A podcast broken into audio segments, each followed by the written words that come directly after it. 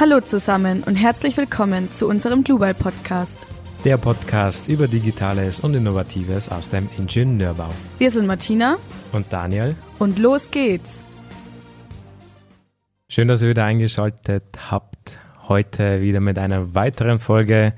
Heute beschäftigen wir uns mit dem großen Thema, wie Bauingenieure Verantwortung für Erdbeben übernehmen können. Ja, Erdbeben bzw. Dynamik, das ist jetzt ein Thema, was uns Statiker, ja, sagen wir, wir mögen es ja lieber, wenn es statisch alles ist. Wir sind ja auch Statiker. Und wenn wir uns dann mit der Dynamik beschäftigen müssen, ja, müssen wir halt auch machen. Aber es ist trotzdem ein sehr wichtiges Thema, dynamische Berechnungen durchzuführen, vor allem wenn es um das Thema Erdbeben geht. Wir in Deutschland, wir können uns eigentlich relativ glücklich schätzen, weil wir haben nahezu fast keine Erdbeben in Deutschland, außer vereinzelte Regionen und Zonen. Und heute geht es ja um das Thema Erdbeben und dafür hat Martina euch eine kleine Geschichte vorbereitet. Vor Millionen von Jahren gab es noch einen einzigen zusammenhängenden Kontinent. Seitdem driftet dieser Erdteil immer weiter auseinander und es entstanden die Kontinente. Das liegt daran, dass die Erde einer Eierschale ähnelt und aus sieben großen und vielen kleinen Platten zusammengesetzt ist. Sie treiben auf dem zäh fließenden Gestein hin und her und werden von Bewegungen im Erdinneren angetrieben. Wenn die Platten aber aufeinandertreffen, kann es zu schlimmen Katastrophen kommen. Am 12. Januar 2010 um 16.53 Uhr Ortszeit trägt sich das wohl folgenschwerste Erdbeben des 21. Jahrhunderts zu. Die Katastrophe passiert in Haiti.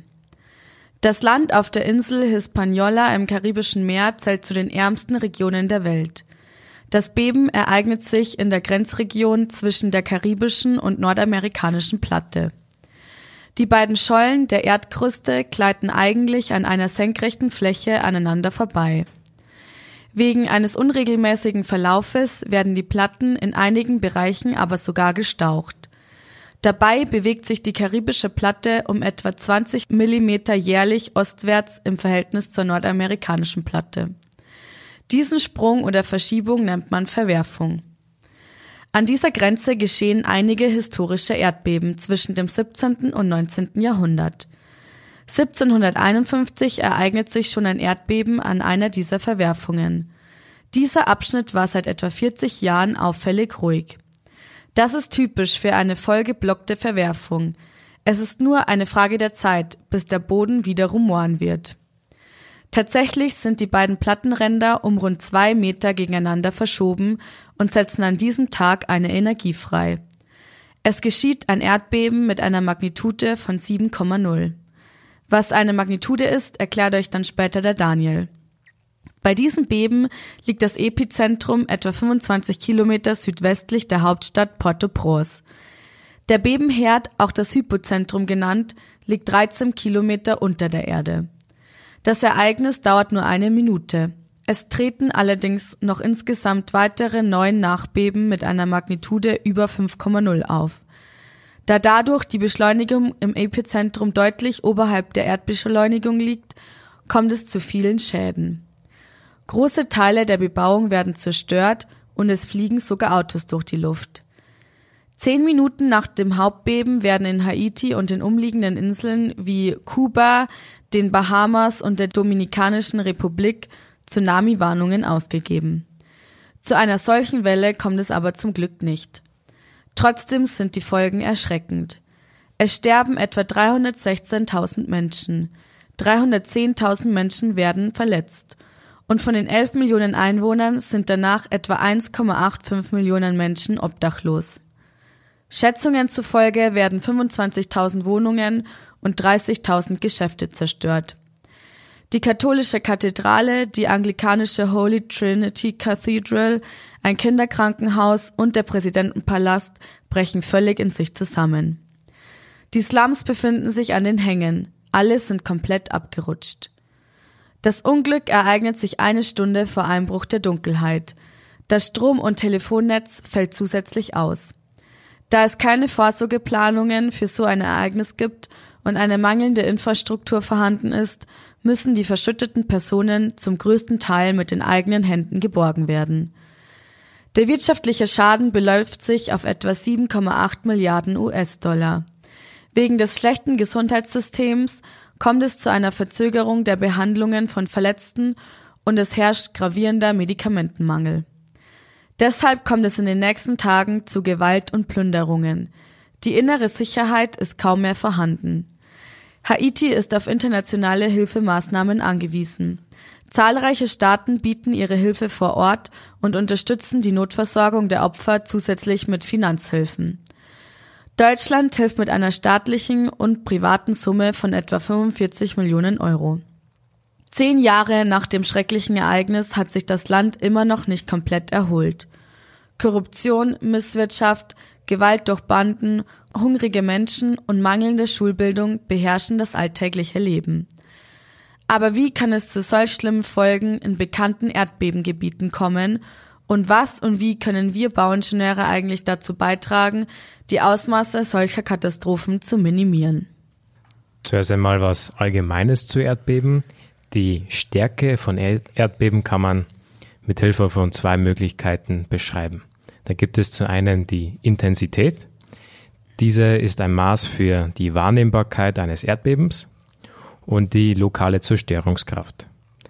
Allerdings ist diese abhängig vom Standort und erfordert auch statistische Auswertungen. Das ist relativ zeitaufwendig, deshalb ist es eigentlich viel praktischer, mit dem anderen Tool bzw. mit der Magnitude zu arbeiten, die ebenfalls die Erdbebenstärke beschreibt.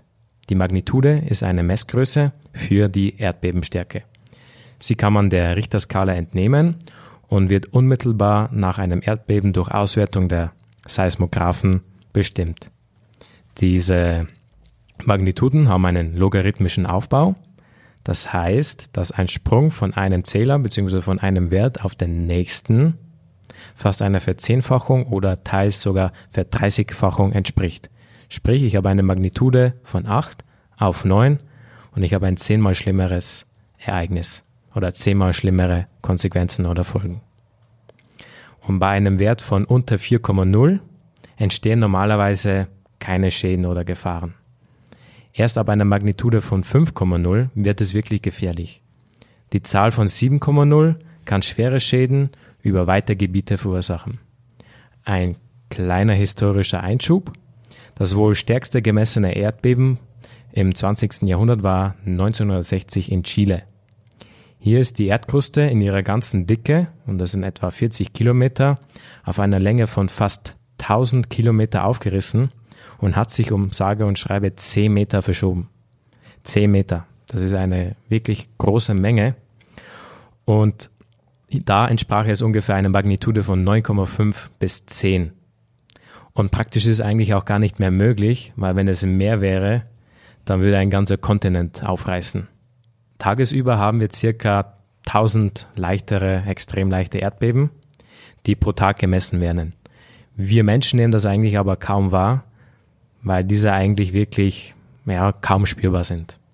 Was gibt es denn eigentlich so für verschiedene Arten von Erdbeben? Da gibt es insgesamt drei verschiedene. Das sind einmal die tektonischen Beben, vulkanische Beben und Einsturzbeben. Diese tektonischen Beben, das sind so die klassischen Beben, die auch zum Beispiel für das für die Katastrophe in Haiti verantwortlich waren. Ja, also die treten auch zu 90 Prozent auf der Welt auf. Und hier bewegen sich die jeweiligen Erdplatten. Die Erdkruste verschiebt sich entlang einer tektonischen Störung. Also Haiti oder damals auch Fukushima und Tsunamis entstehen ja letztendlich auch so. Vulkanische Beben diese stehen oft im Zusammenhang mit ja, vulkanischen Aktivitäten und den damit verbundenen Bewegungen im Erdinneren. Island hat mit solchen Fällen eigentlich öfters zu kämpfen. Und dann gibt es noch sogenannte Einsturzbeben. Das sind Hohlräume, die im geologischen Untergrund einstürzen. Ein Beispiel dafür, das ist 2000 und 2009 in Hamburg passiert, Hamburg-Flotteck. Hier sind Salzstöcke eingestürzt. Salzstöcke sind unterirdische geologische Salzstrukturen. So, Was waren letztendlich die Gründe für Haiti? Warum war das so eine krasse Katastrophe und warum hat das so große Auswirkungen gehabt? Ja, Erdbeben ist ein Naturphänomen, lässt sich leider nicht verhindern, aber wir Bauingenieure, wir können dem trotzdem entgegenwirken, indem wir unsere Gebäude so bauen, dass sie auch erdbebensicher gebaut sind. Allerdings Haiti nicht gerade ein wirtschaftsstarkes Land und in Haiti war es oft so, dass hier die ganzen Gebäude überhaupt nicht erdbebengerecht und erdbebensicher gebaut worden sind. Und deshalb auch einer der Hauptgründe, warum so viele Gebäude eingestürzt sind und es zu so einer großen Katastrophe gekommen ist. Wir Ingenieure oder auch Techniker, alle am Plan, also am Bau Beteiligten, sind verantwortlich für eine gute Konstruktion hinsichtlich Erdbeben. Und da gilt es allgemein, dass Gebäude oder Tragwerke so gebaut werden, dass sie unter den Bemessungsbeben genügend duktil verhalten, dass sie sich wirklich duktil verhalten. Was ist duktil oder Duktilität? Das ist letztendlich die Fähigkeit, gewisse Verformungen abzukönnen. Ja? Ein Bauteil kann sich noch so weit verformen, plastisch verformen, dass es die jeweiligen Verformungen noch standhält. Also durch diese Bauart oder durch diese duktile Bauweise wird ein sprödes, schlagartiges Versagen vermieden oder sollte zumindest vermieden werden. Also, welche Anforderungen gibt es denn hinsichtlich des Gebäudeentwurfs?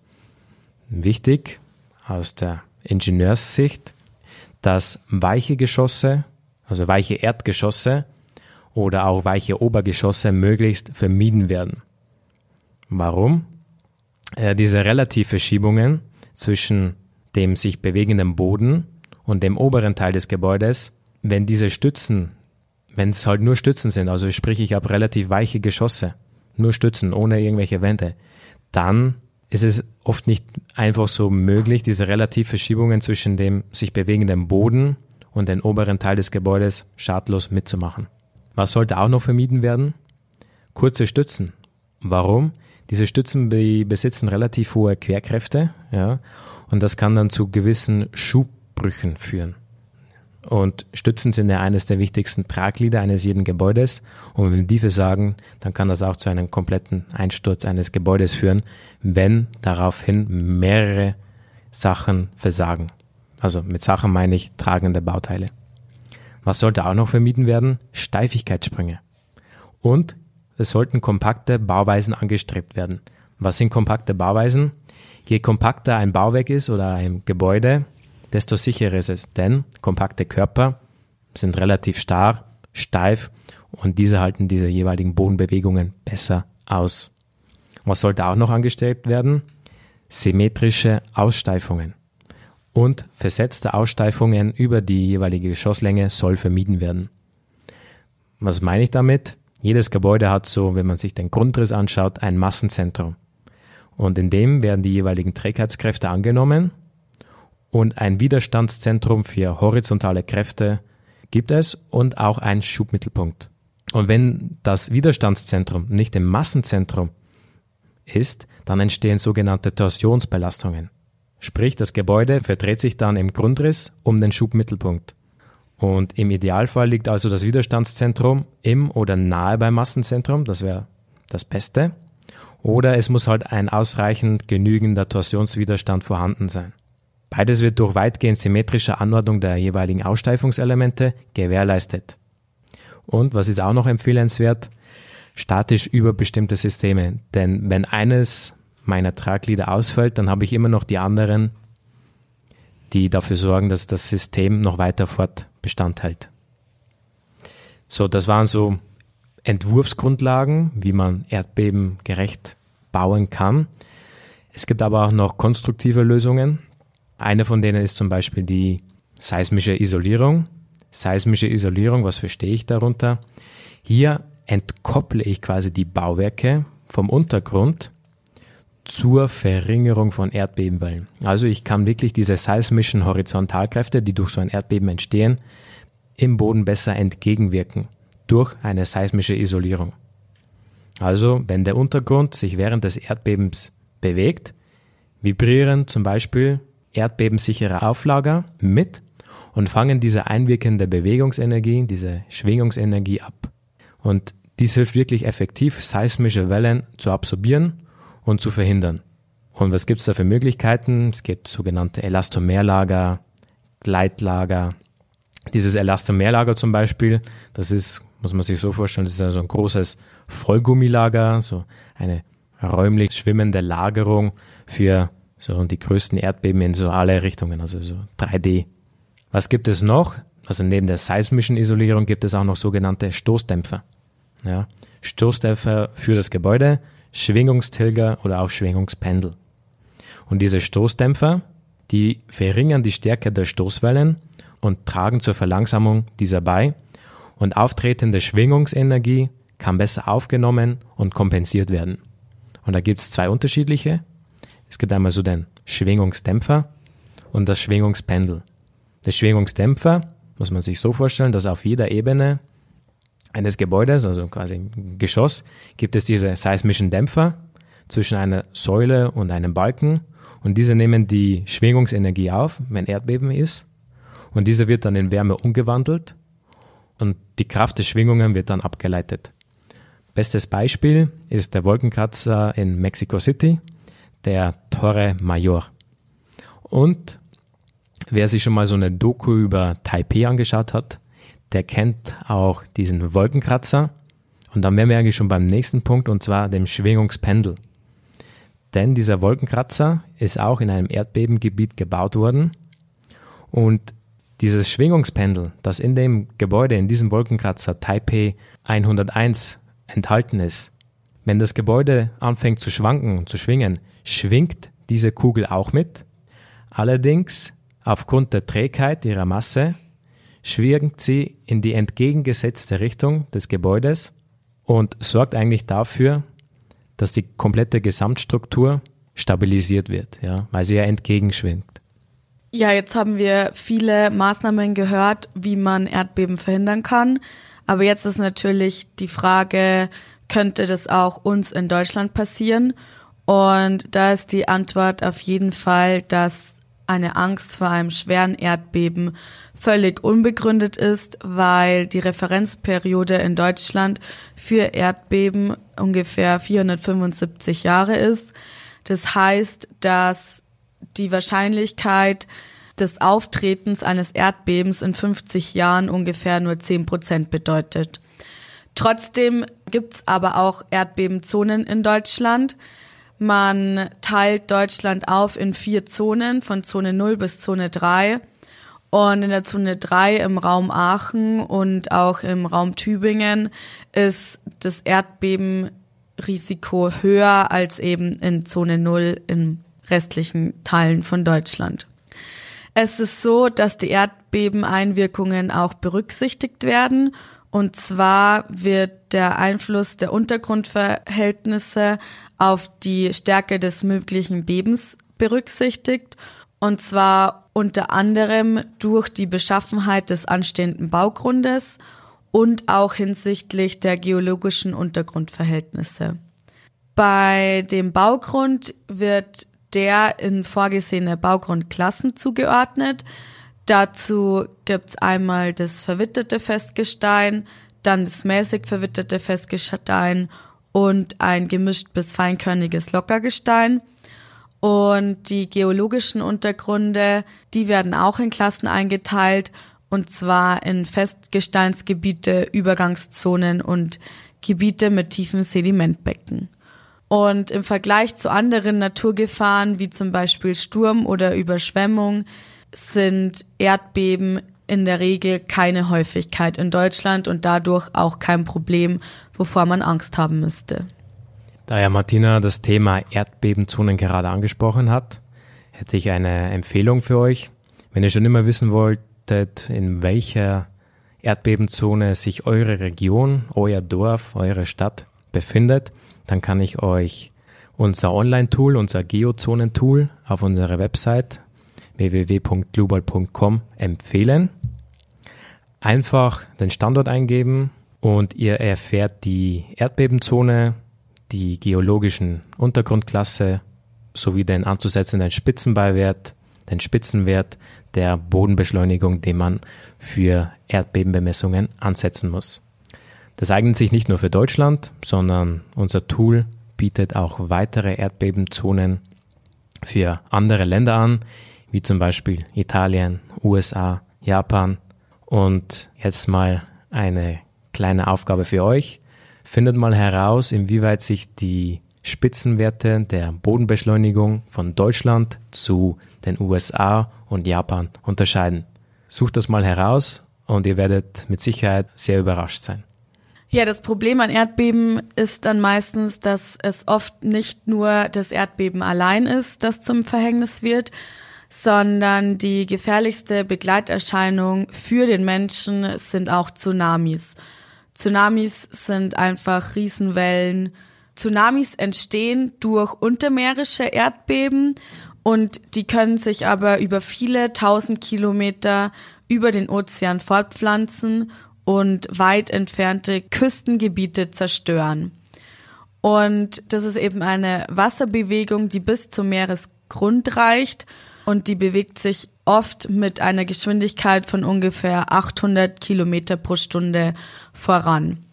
Und in Extremfällen können dann die Wellen auch über 100 Meter hoch sein und mit dieser Größe auf die Küste aufschlagen.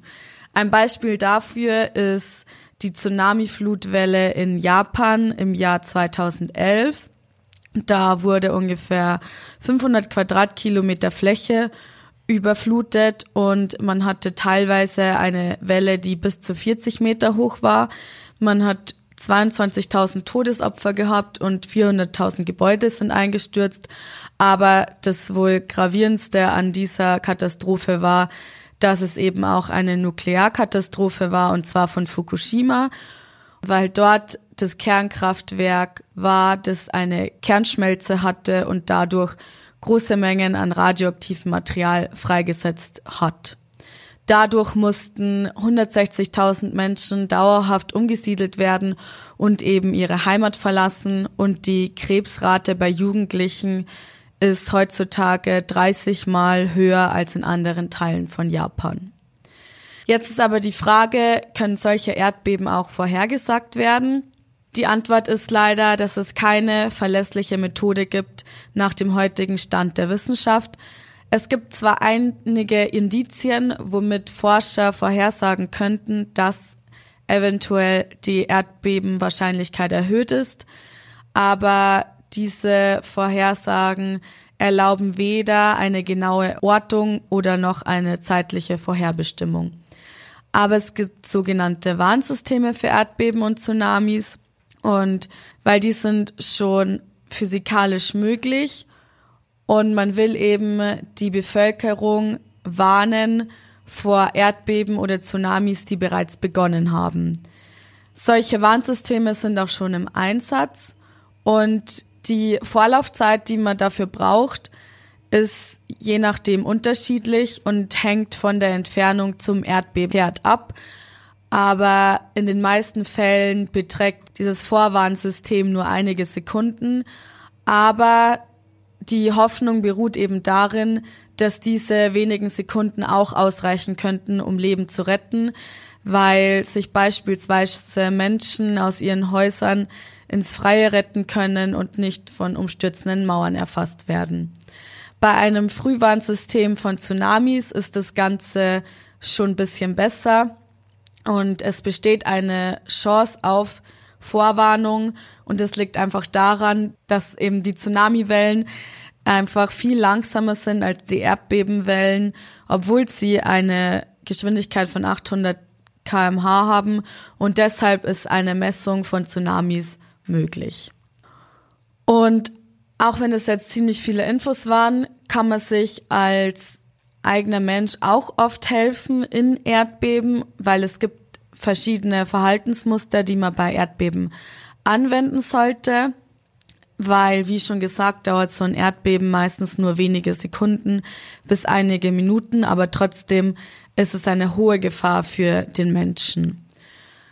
Wer sich außerhalb von Gebäuden befindet, hat eigentlich meistens die besten Chancen für ein Überleben und dass wenig Schäden entstehen.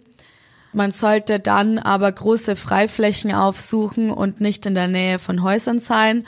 Und falls man in einem Gebäude sich befindet, das nahe einer Außentür steht, dann sollte man sofort ins Freie flüchten. Falls man aber innerhalb von Gebäuden ist, sollte man sich oft einen Platz im Zentrum eines Raumes suchen oder unter einem Türrahmen, damit man eben die herabfallenden Bauteile besser abfangen kann. Und ein stabiler Tisch kann einen Menschen auch schon von Trümmern schützen. Und in so, also nicht in Deutschland, aber in Erdbebengebieten, wo eben solche Erdbeben öfter vorkommen könnten, gibt es sogar sogenannte Erdbebentrainings, wo man eben zum Beispiel in der Schule lernt, wie man sich verhalten muss, wenn es dann zu einem Erdbeben kommt. So, dann kommen wir eigentlich auch schon zum Ende unserer Folge. Was solltet ihr auf jeden Fall mitgenommen haben und dann auch gleich nach der Folge machen? Und zwar besucht unsere Website, geht auf unser Geozonen-Tool, unserem Online-Tool und findet heraus, in welcher Erdbebenzone sich eure Region, ja, eure Stadt, euer Dorf befindet und vergleicht dies auch mal mit anderen Ländern wie den USA oder auch Japan zum Beispiel. Dann würde ich sagen, verabschieden wir uns an dieser Stelle. Ich hoffe, die Folge hat euch gefallen. Also wir hoffen natürlich, dass die Folge euch gefallen hat. Und schaltet auch das nächste Mal wieder ein. Und wenn ihr irgendwelche Fragen, Anmerkungen, Verbesserungsvorschläge habt, dann könnt ihr uns jederzeit auf podcast.global.com erreichen. Und dann verabschieden wir uns. Servus. Bis bald. Tschüss.